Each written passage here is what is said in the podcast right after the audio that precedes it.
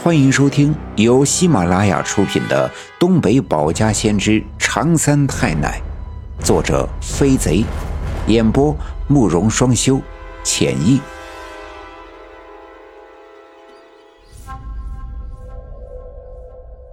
第二百三十九章：旧地雪呈现新景象，大火烧断成阴阳柳。前阵子很长一段时间里。我的胆子呀是特别的大的，我感觉这世上没有什么值得我畏惧的，更何况我并不是一个普通的凡人。而当真正的经历了这一切，体验和面对了很多事情时候的那些无助和迷茫之后，才发现，自己即便是仙人的转世，也有太多无能为力的事实。也正是这样的感觉，让我有些恐惧。而这种恐惧随着绳子的下降越来越深，那股寒冷的气息渐渐的消散。终于，吊筐碰触到了地穴的地面，我终于再一次看到了这离奇诡异的地穴。老郑感觉了绳子一下子变得松散，他看了看绳子上面的尺寸和标记，四丈五尺。看来我已经到了。老郑停了手，俯身趴在洞口。一只手抓着绳子，一边向里边张望，绳子传来了几下抖动。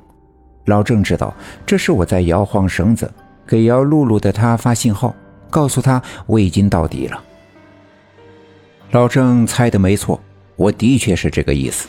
到了之后，我从怀里拿出手电筒，推动开关，在手电筒的光线里，我眼前的一小片范围里被照射得清清楚楚。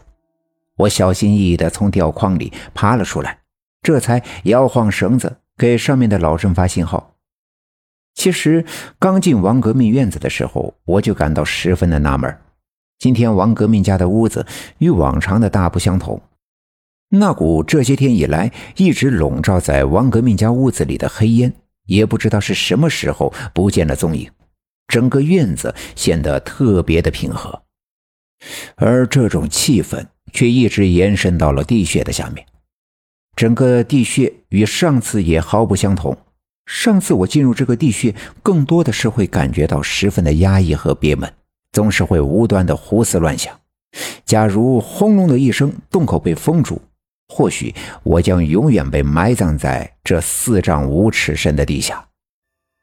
而这次的感觉却完全不同，尽管这地穴下面是黑暗的。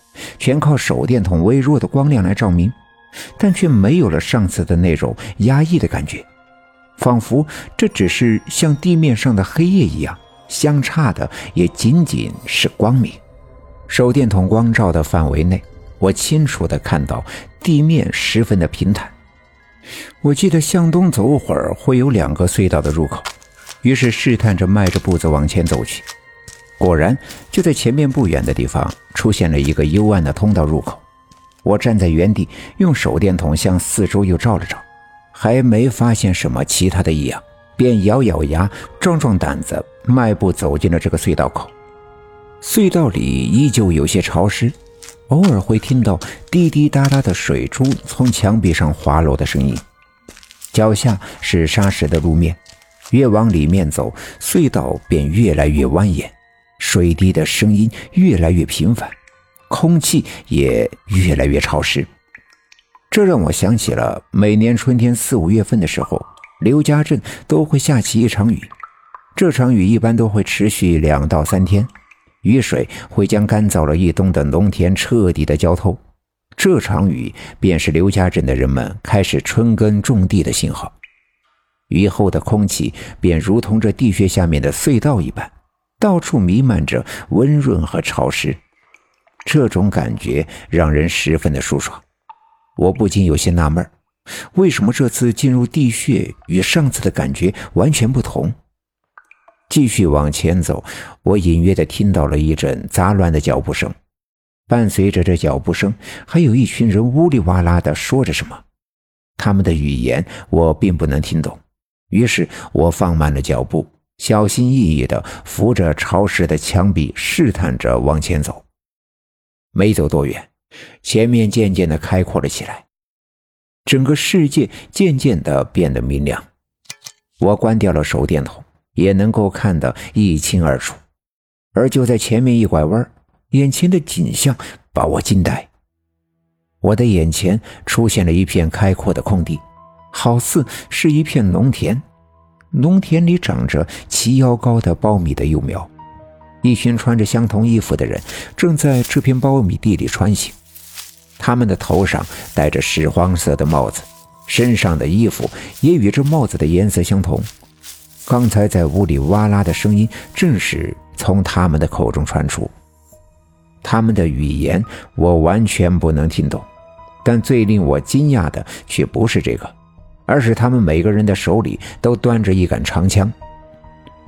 我爸爸经常背着村部里唯一的那把五六十步枪回家，他们手里都端着的枪呀，与我爸的略有不同，尤其是他们的枪头上都装着明晃晃的刺刀，他们用刺刀拨弄着齐腰深的苞米苗。似乎在搜寻着什么。